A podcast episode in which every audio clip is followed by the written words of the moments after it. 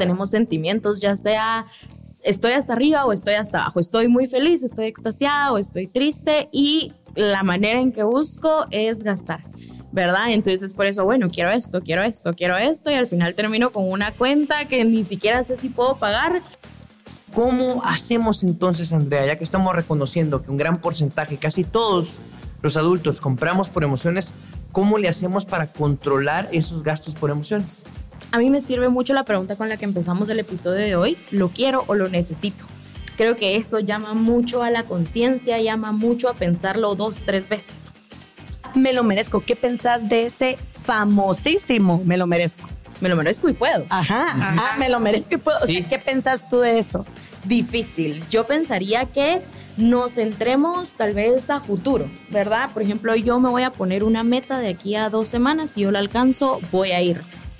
¿Qué más quiero lograr con mi presupuesto? O sea, con ahorrando yo quiero lograr esto, esto y esto. Yo sé que cada gasto se puede convertir en una compra hormiga y que cada figura de colección que yo compro, eh, si las acumulo todas, me va a frenar a mí pagar un boleto a un lugar que quiero conocer. Bienvenidos al podcast Amigo Financiero de Ban Rural. Donde aprendemos a manejar mejor nuestro dinero. Un espacio para conversar sobre educación financiera simple y fácil de entender. Amigo Financiero. El amigo en quien puedes confiar para obtener consejos prácticos y sencillos. El amigo que te enseña a manejar tus finanzas. El amigo que te ayuda a crecer. Y junto a nuestros invitados expertos. Amigos financieros. junto a ellos aprenderemos a tomar el control de nuestras finanzas. Yo soy Pamela Paz. Y yo David Castro. Y esto es Amigo Financiero. Este es un nuevo episodio de Amigo Financiero, en donde aprendemos a manejar mejor nuestro dinero. Bienvenidos. El tema de hoy es el siguiente. Tus emociones deciden tus gastos y para eso nos acompaña una amiga financiera que es psicóloga clínica, tiene una maestría en gestión y desarrollo estratégico del talento humano y está certificada por la Escuela de Negocios y Emprendimiento. Con nosotros, Andrea Molina. Hola, ¿qué tal? Muchísimo gusto. Gracias por tenerme en este programa. Me encanta el tema, es algo que me apasiona y seguramente todos vamos a aprender de todo. Muchísimo vamos a aprender y yo casi no me siento identificada. casi no. Vamos a aprender bastante, pero también me imagino que vamos a no solo aprender, sino a definir ciertas cosas que pasan y no sabemos por qué pasan. Por ejemplo, Andrea, podríamos empezar tú nos vas a, decir si esto es así. ¿Hay gastos racionales, emocionales y qué otro tipo de gastos nos puedes contar? Sí, justamente yo lo dividiría en esos dos, ¿verdad? Los racionales y los emocionales. Creo que una de las preguntas bien básicas y que sirve un montón es, ¿lo necesito o lo quiero? Ah. Si lo necesito, ¿cómo, ¿qué es el gasto entonces? Por ejemplo, yo lo miro mucho en ropa y en mi persona. Aquí yo les voy a hablar de mi experiencia personal, que a veces voy y le digo a mi novia así como, no, hombre, vamos a dar una vuelta, pero me dice, ¿para qué? O sea, ya tenés mucha ropa. Entonces voy y digo, sí, pero es que no tengo este vestido de este color. ¿Lo necesitas? ¿O lo quieres? Y no lo necesito la mayoría de veces. Si yo lo necesito, ¿sería un gasto racional? Sí. Si yo solo lo quiero, lo quiero, lo quiero, es un gasto emocional. Sí, Ah. correcto. Yo, yo hasta le cambiaría, en lugar de gasto racional podría ser una inversión. ¿verdad? Voy a invertir en algo porque lo necesito, voy a invertir en algo. Pero lo, lo otro es un gasto emocional. ¿Por qué ocurren estos gastos emocionales? ¿Por qué uno compra a raíz de las emociones? ¿Por qué ocurre esto? Yo creo que a veces tenemos muchos asuntos sin resolver, ¿verdad? Tenemos sentimientos, ya sea estoy hasta arriba o estoy hasta abajo, estoy muy feliz, estoy extasiada o estoy triste y la manera en que busco es gastar.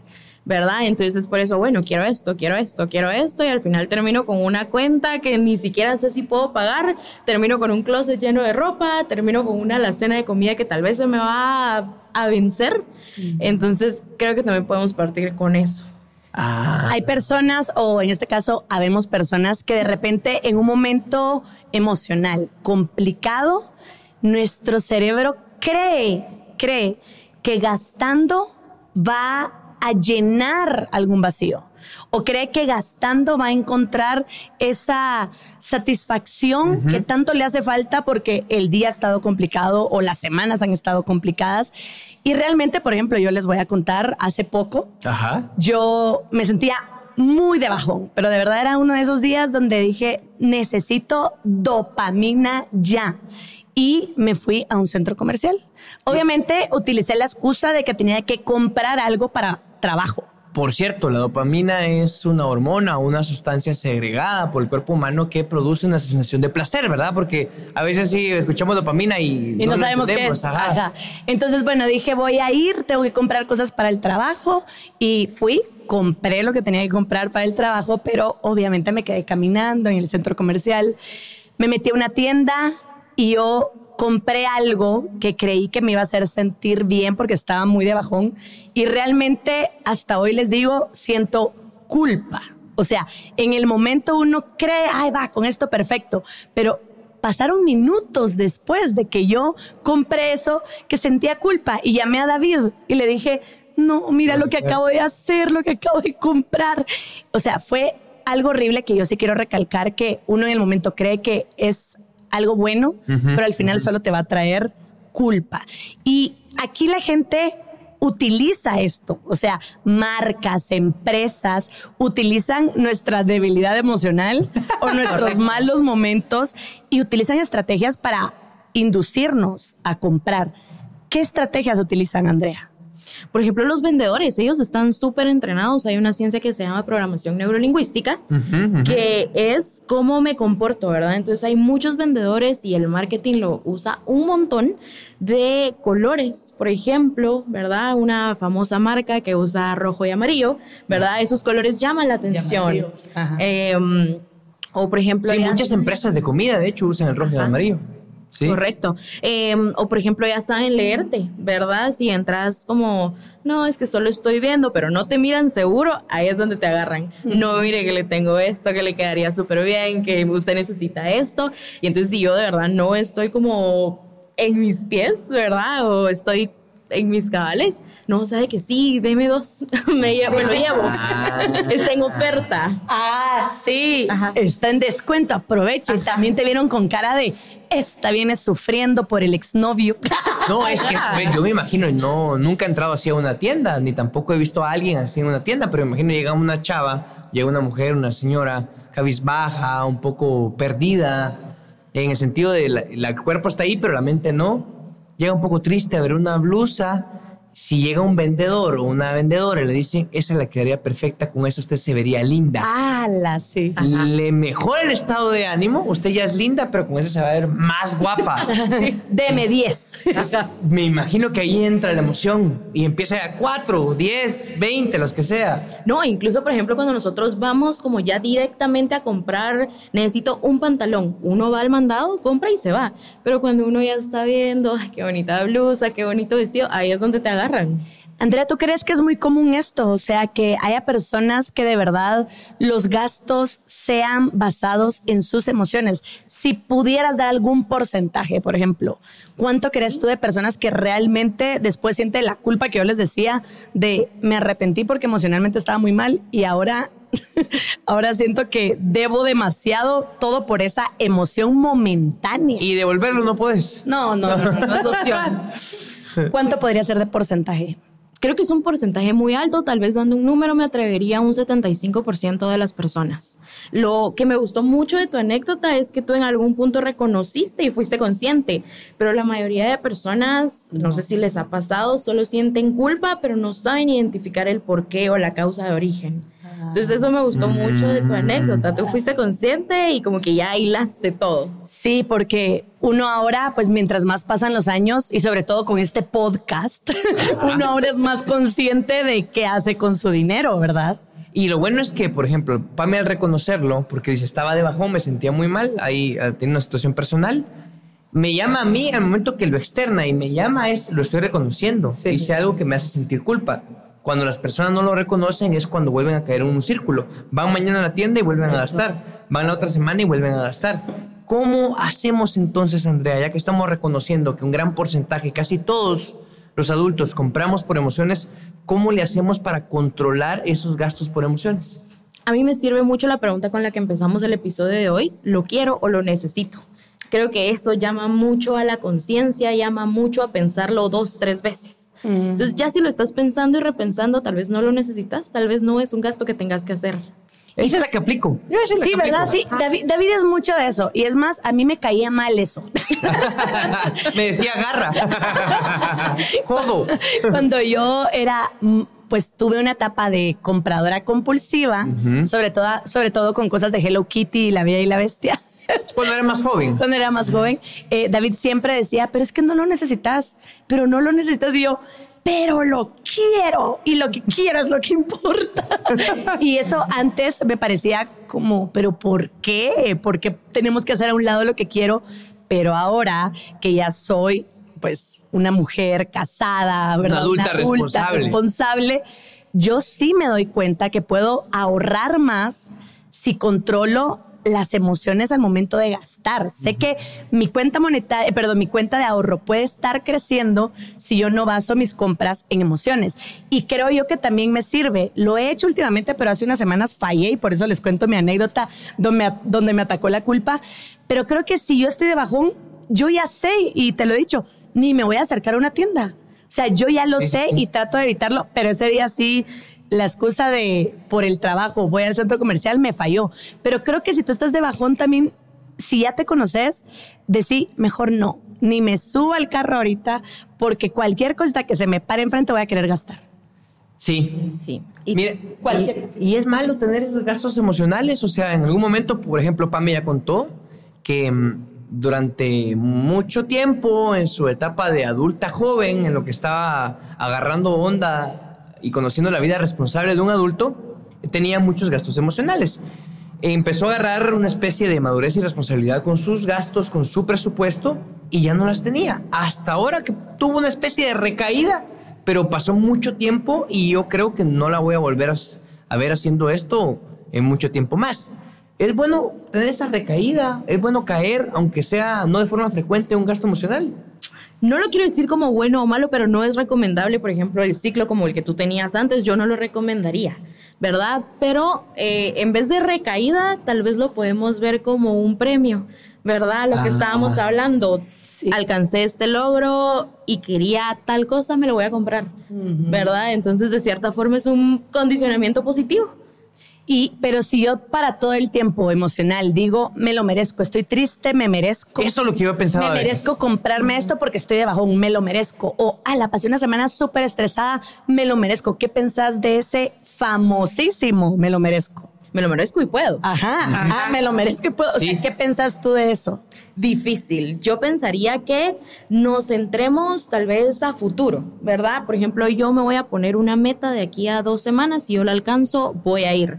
Pero me lo merezco porque me salió algo de la nada y pude, ay, no sé qué tanto valor tenga en mi inconsciente, ¿verdad? En cambio, yo estoy buscando ese sentido de accomplishment, de haberlo logrado, de tenerlo. Entonces, creo que tal vez planearlo y ver a futuro es más inteligente.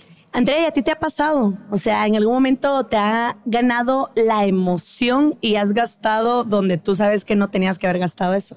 Sí. ¿Podrías contarnos una anécdota o, qué sentís al saber que sí te ha pasado? Pues tú siendo psicóloga clínica, conociendo a varias personas, haciendo cosas buenas y malas. Con estudios en negocios, en emprendimiento. ¿Saben cuándo me pasan más? Compras por Instagram, compras en línea. En línea. Que yo digo, se ve precioso, pero yo no me pongo a pensar, ¿será que me quedas? O sea, no sé. Entonces creo que ahí sí me dejo llevar mucho por lo quiero, me gusta, pero ya no me pongo a pensar más allá, ya no tengo espacio en mi closet, o sea, ¿para qué? ¿Me entienden? Entonces, con eso sí me pasa, ya no me ha pasado últimamente. ¿Y por qué no te ha pasado? O sea, ¿qué hiciste como para que ya no te pasara? Me gustaría decir que fui más consciente, pero no es cierto. Cuando ya vi que no tenía espacio en mi closet, dije, esto es un problema. Ah. ya no. Y te quedaste con esa, esa idea instaurada en la cabeza de ya no hay espacio, ya no hay espacio en mi closet, ya no hay espacio. Veo ropa, ya no hay espacio. Veo ropa, ya no hay espacio. y a ti, David, en algún momento creo que también te agarró comprar muchas, muchos muñequitos de colección. Y le pusiste también una pausa en algún momento. Sí, lo que pasa es que... Eh, pero ahí, ahí tiene que ver un poquito con, ya no tanto de tengo espacio o no, sino de O sea, ¿cómo te frenas? qué quiero, qué más quiero lograr con mi presupuesto. O sea, con ahorrando yo quiero lograr esto, esto y esto. Y yo sé que cada gasto se puede convertir en una compra hormiga y que cada figura de colección que yo compro, eh, si las acumulo todas, me va a frenar a mí pagar un boleto a un lugar que quiero conocer. Pensas en, tus, en tu cuenta monetaria. Entonces, ajá, estoy pensando en mis metas, en dónde quiero conocer con Pame, eh, si yo quiero invertir en un bien inmueble algún día o en un vehículo. Entonces digo, yo sé que este, esta figurita cuesta 200 quetzales, pero cinco figuras ya son mil quetzales. Y mil quetzales es prácticamente la mitad de un vuelo a alguna parte de Centroamérica o México, por ejemplo. Entonces ya uno la, la piensa y es... "Hmm, Ese es tu freno entonces. Exacto. Muy bien. Pensar más allá en una meta que tengo basada en el ahorro. Bueno, ahora vamos a ir al segmento de mitos financieros. En este segmento vamos a decirte mitos financieros y tú solo nos tenés que decir verdadero o falso. Si quieres complementar con algo, lo puedes hacer, pero unos segunditos nada más. El primer mito, el comprar puede hacerte sentir mejor cuando te sientes triste. Correcto, verdadero. Es, un, es una gratificación inmediata. La dopamina que estábamos hablando. Sí, pues, o sea, realmente en el cerebro, químicamente, sí hay algo que se genera que me hace sentir bien. Que no quiere decir que, esté, que sea bueno, Ah. ¿verdad? Sí te hace o sea, sentir sí bien, te hace sentir bien, pero no quiere decir que sea bueno. no es aconsejable. Pero ¿a qué costo? Ah, ¿A ahí qué está, costo, literalmente? Segundo mito. Después de lograr algo en mi vida personal, ¿es válido realizar una compra de recompensa por el famoso me lo merezco? Mm, estoy dividida, verdadero y falso. Lo que estábamos hablando, ¿verdad? Ponerse metas, las alcanzamos, puedo, pero con el famoso me lo merezco, puedo caer en muchas tentaciones. Entonces, verdadero, pero evitemos usar esa frase. Evitemos, muy bien. Tercer mito. ¿Es posible que todas mis compras las haga de manera consciente sin ser afectado por impulsos? falso. Todos los humanos estamos a la merced de errar, ¿verdad? Y no porque hagamos una compra emocional y después seamos conscientes, voy a decir, no, hombre, ya no vale nada y me vengo más para abajo. Entonces creo que una de vez en cuando está bien. Muy sí, bien. hombre, sí. Me imagino la mente es algo débil y es susceptible a caer en errores. Eso es como. No, perfección no hay. Sobre todo, estábamos ahí. Algún compañero, no voy a mencionar un nombre, eh, que tiene que ver con esta producción, que es un equipo de muchas personas, habló del alcohol y las compras. Eh, esto de- al principio del inicio de la pandemia, muchas personas ingerían alcohol en, en sus casas. Y lo que hacían es que hacían estas compras en línea, estas compras digitales bajo la influencia del alcohol. Entonces, la- las emociones se ponen en el más alto nivel y compraban y compraban, hasta compraban boletos aéreos. Sí. Le pasó a un conocido que estaba, tenía una profunda tristeza porque estaba separado de su hija. Y bajo la influencia del alcohol, Compró cosas. compró boletos Boletos. para irse al otro día. Y no lo recordaba. Amanece el otro día y estaba el recordatorio de que ya tenía que estar en el avión. No recordaba por lo mismo. Sus emociones estaban alteradas que empezó a comprar, a comprar, a comprar, a comprar, a comprar. Bueno, a nuestra amiga financiera le mandaron unas preguntas sobre este tema y te las vamos a leer. Pregunta Karen, ¿qué hago si siento unos deseos irrefrenables de comprar algo que sé que no necesito? Uy, lo mismo crear conciencia. Si ya sabes que no lo necesitas, eh, pero tal vez quieres gastar porque el impulso existe. ¿Por qué no redireccionas algo que realmente sí necesitas? Siempre todos necesitamos más de algo. Entonces, si tanto es la necesidad de gastar eh, o invertir, ¿verdad? Pensar realmente que sí vas a usar, que sí le vas a sacar provecho. Héctor nos escribió y manda a preguntarte. ¿Cómo encuentro el equilibrio entre lo que quiero y lo que necesito? ¿ok? Creo que aquí parte mucho también de la conciencia de mi día a día, ¿verdad? Como yo no voy a saber qué es lo que necesito de una, de una noche para la mañana, sino como a mí me sirven mucho las listas y me encanta en mi teléfono, ya sea en mi cuaderno, en mi agenda, qué es lo que necesito, ¿verdad? Se me rompió mis tenis blancos, que para mí es indispensable. Entonces ahí ya lo puedo comprar, pero eh, en algún momento me junté con cuatro pares de tenis blancos que siempre usaba el mismo. Entonces creo que poniendo ejemplos así también sería como muy funcional saber diferenciar entre uno y otro. Aquí nos escribe Silvia. Esto yo lo mencioné al inicio, pero obviamente es importante que tú, nuestra amiga financiera, la experta en el tema, lo pueda profundizar. ¿Es cierto que cuando hago este tipo de gastos es para llenar vacíos? Te pregunta Silvia. Ok, no diría yo que en su totalidad, porque creo que de por sí la idea es muy fuerte. Llenar vacíos, necesitar algo que me complemente. En algunas ocasiones sí, incluso hablamos de duelo. ¿Verdad? O cuando estamos de luto, cuando estamos tristes. Entonces creo que no sería llenar un vacío, sino eh, solo estoy desviando mi emoción, estoy desviando mi dolor, estoy Estoy queriendo eh, ignorar mi emoción. Sí, huir. Es una válvula de escape prácticamente. Correcto. Yo tengo una pregunta, aprovechando que tenemos a un personaje como tú que tiene estudios en psicología clínica, pero también estudios en cuestiones de emprendimiento, de economía y negocios. ¿Qué hacemos entonces? Por ejemplo, eh, está bien, hacemos el proceso de preguntar si lo quiero o lo necesito, pero igual eso no me va a sanar el dolor que tengo yo ya tengo una depresión, estoy de luto, me fue mal en el trabajo, me despidieron y tengo una necesidad eh, compulsiva de comprar algo porque estoy pasándola mal, como Pamela pasó en ese momento que gastó un montón en una tienda de ropa. ¿Cómo lo lleno entonces? O sea, no es llenar un vacío, pero ¿cómo hago para no escapar de la realidad, hacer compras emocionales compulsivas? Pero ¿cómo hago para sentirme mejor en ese momento? Porque no haya cómo sentirse mejor creo que como buena psicóloga ir a terapia, ¿verdad? Es uno empezar a ordenar tus ideas, ser muy paciente contigo mismo, ¿verdad? Entender tu dolor, vivirlo. Hay mucha gente que dice, no, pero es que qué incómodo llorar. Es incómodo, pero es necesario. Ah. O sea, para vivir tu dolor. Y justamente lo que estábamos hablando antes de empezar a grabar, una tu amiga te llamó la conciencia. Entonces, tener muy cerca ese círculo de confianza, familia, amigos que de verdad te quieran ver bien y escucharlos. Sí, y me gustó mucho lo que dijo Andrea cuando dice, si de verdad tenés ese impulso de quiero comprar algo porque siento que ahorita necesito eh, producir esta dopamina, pensar qué podrías necesitar. ¿Verdad? O sea, si a ah. tubo, o sea, si de verdad es, a fuerzas. es que quiero, o sea, quiero pagar algo ahorita, sentate un ratito y va, quiero comprar algo ahorita. ¿Qué podría necesitar? Ah, no he almorzado, me voy a comprar algo. O sea, no sé, pues. algo así, ¿verdad? Pero sentarte, tomar el tiempo para pensar qué podrías necesitar y tal vez ya comprándote una hamburguesa, ya te sentiste mejor. Sí, sí, sí. O algo, o algo que necesitas para la casa. Ajá. Ay, no, no, he comprado nueva escoba, no sé, vas a comprarla. Hace falta papel higiénico en la casa. Y es una compra que yo tengo. Ajá, voy al súper y compro. O sea, ahí por mucho que sea, ahí por mucho que compres compulsivamente, eso que compres en el súper te va a servir en la casa más adelante.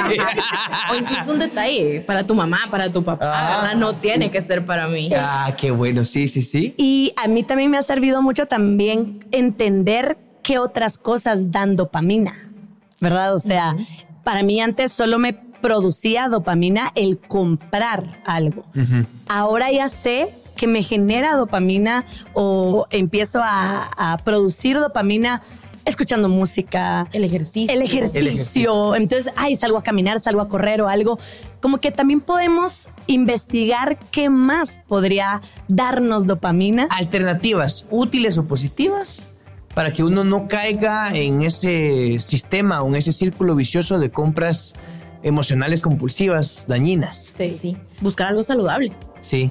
Por cierto, ustedes pueden buscar a nuestra amiga financiera en sus redes sociales, ¿verdad, Andrea? ¿Te pueden escribir ahí? Sí, correcto. Mi Instagram es Andy Molina95 con Y o también Andrea Molina en Facebook. Para cualquier duda, consulta, ¿verdad? O, pues no sé, buscar consejos también de una experta, la pueden buscar. Tú prestas asesorías, eh, más que todo organizacionales a nivel de psicología.